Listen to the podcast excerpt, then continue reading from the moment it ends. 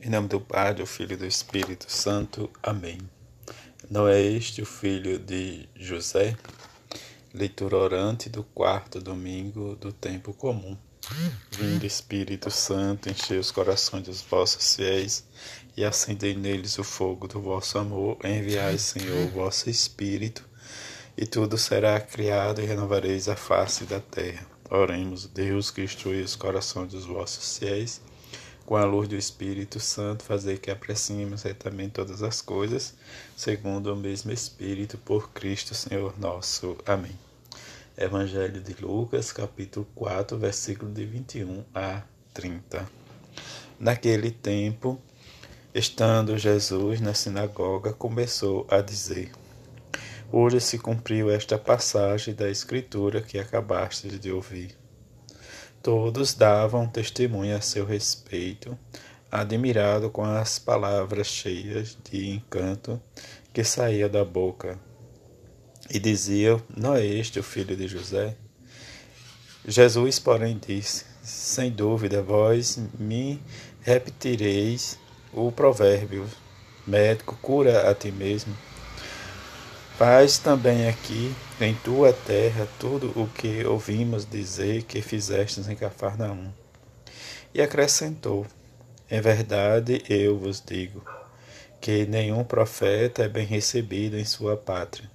De fato, eu vos digo, no tempo do profeta Elias, quando não choveu durante três anos e seis meses, houve grande fome em toda a região. Houve muitas viúvas em Israel. No entanto, a nenhuma delas foi enviado Elias, senão a uma viúva que vivia em Sarepta, na Sidônia. E no tempo do profeta Eliseu havia muitos leprosos em Israel. Contudo, nenhum deles foi curado, mas sim Naamã, o sírio. Quando ouviram estas palavras de Jesus, todos na sinagoga ficaram furiosos.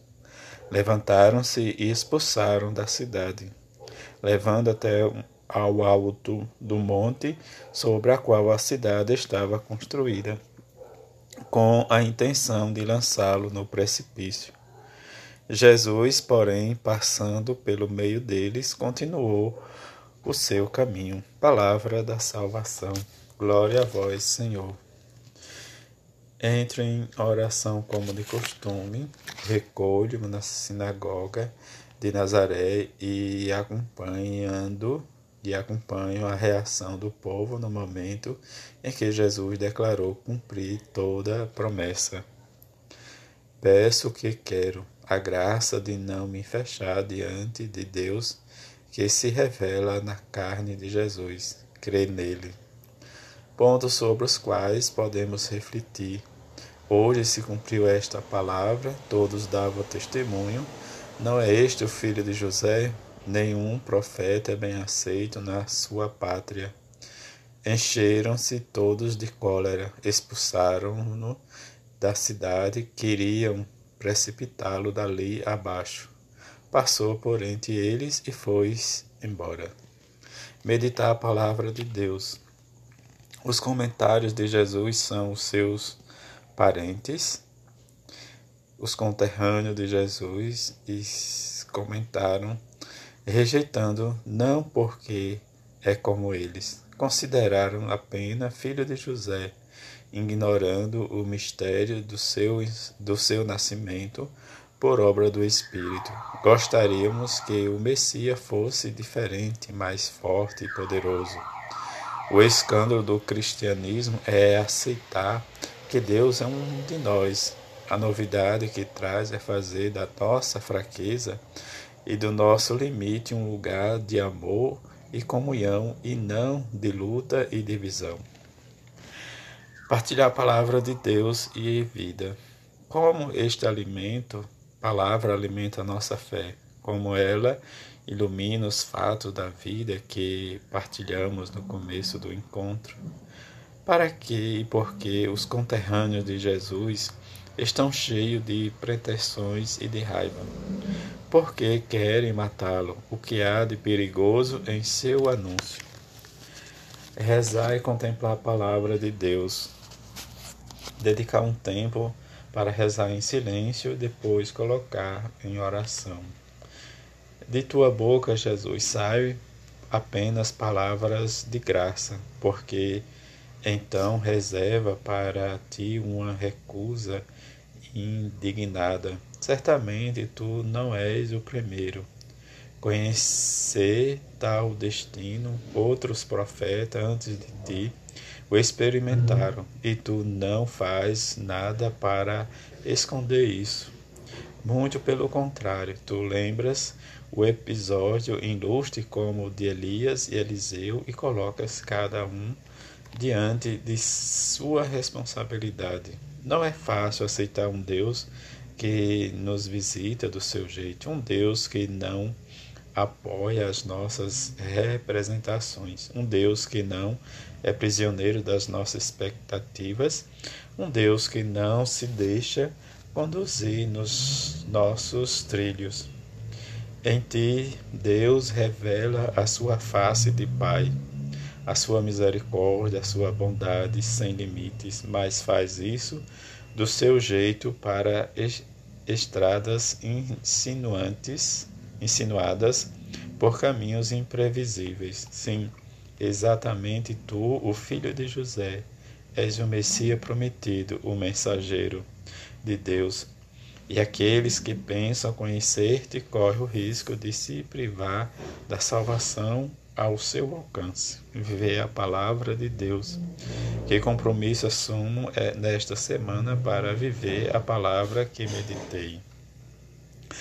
No hino de Paulo que leremos no próximo domingo, o apóstolo indica-nos um caminho superior a todos os outros. Não o caminho do amor-paixão, não o caminho do amor amizade, mas o caminho do amor caridade, o caminho da ágape. E para falar deste amor, em vez de dar-nos definições, ele o mostra em ação e para tanto utiliza 15 verbos: ter paciência, servir, não invejar, não se vangloriar, não se orgulhar, e etc. Este hino eleva-nos, inflama-nos, nos mais proíbe de sonhar. Esses 15 verbos são verbos para ação. Uma sugestão, reler esse texto substituindo caridade por Cristo. A ágape é Cristo que ama em nós. A leitura espiritual, Papa Francisco. No domingo passado, a liturgia propôs no episódio na sinagoga de Nazaré onde Jesus lê um trecho do profeta Isaías e no final revela que aquelas palavras se cumprem hoje nele. Jesus apresenta-se como aquele sobre o qual se pousou o Espírito do Senhor, o Espírito Santo que o consagrou e o enviou para cumprir a missão de salvação e favor da humanidade. O evangelho de hoje, Lucas capítulo 4, versículos de 21 a 30, é a continuação daquela narração e mostra-nos a admiração dos seus corcidadãos ao ver que um habitante da sua aldeia, o filho de José, pretende ser Cristo enviado do Pai. Jesus, com sua capacidade de penetrar as mentes e os corações, entende imediatamente o que pensam os seus conterrâneos. Ele julga que, sendo ele um deles, deve demonstrar essa sua estranha pretensão realizando milagres ali em Nazaré, como foi nos povoados vizinhos. Mas Jesus não quer e não pode aceitar esta lógica, porque não corresponde ao plano de Deus. Deus quer a fé, eles querem os milagres, os sinais. Deus quer salvar todos e eles desejam o Messias para a própria vantagem. E para explicar a lógica de Deus, Jesus cita o exemplo de dois grandes profetas antigos, Elias e Eliseu, que Deus tinha enviado para curar e salvar pessoas não judias de outros povos, mas que tinham confiado na sua palavra. Diante deste convite, abre os seus corações à gratuidade e universalidade da salvação. Os cidadãos de Nazaré revoltam-se e chegam a assumir uma atitude agressiva que degenera a tal ponto que levantaram-se e o expulsaram da cidade. Levaram até o alto do monte, com a intenção de lançá-lo no precipício. A admiração do primeiro instante transformou-se em uma agressão, em uma rebelião contra ele. E este evangelho mostra que o ministério público de Jesus começa com uma rejeição e com uma ameaça de morte de forma paradoxal, exatamente por parte dos seus concidadãos, vivendo a missão que ele foi confiado pelo Pai. Jesus sabe bem que deve enfrentar o cansaço, a rejeição, a perseguição e a derrota.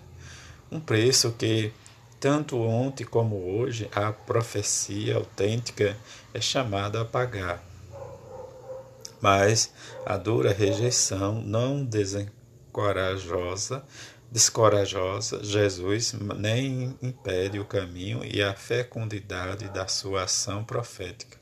Ele vai em frente pela sua estrada, confiando no amor do Pai.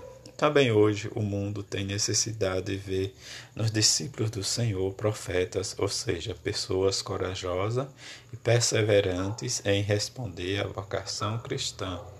Pessoas que seguem o impulso do Espírito Santo que as envia para anunciar esperança e salvação aos pobres e aos excluídos, pessoas que seguem a lógica da fé, não de, do miraculoso, pessoas dedicadas ao serviço de todos, sem privilégio nem exclusões. Em poucas palavras, pessoas que se abrem acolhe em si mesma a vontade do Pai e se comprometem a testemunhá-la fielmente aos outros. Oremos a Maria Santíssima para podermos crescer e caminhar no mesmo ardor apostólico pelo reino de Deus que animou a missão de Jesus. Ângelo 4 quarto domingo, 3 de fevereiro de 2019, Papa Francisco, tirado das edições CNBB da Lexo Divina, que possamos experimentar e andar sempre com a bem-aventurada Virgem Maria, São José, seu esposo, e todos os santos para testemunhar o amor e a misericórdia de Deus. Assim seja. Amém.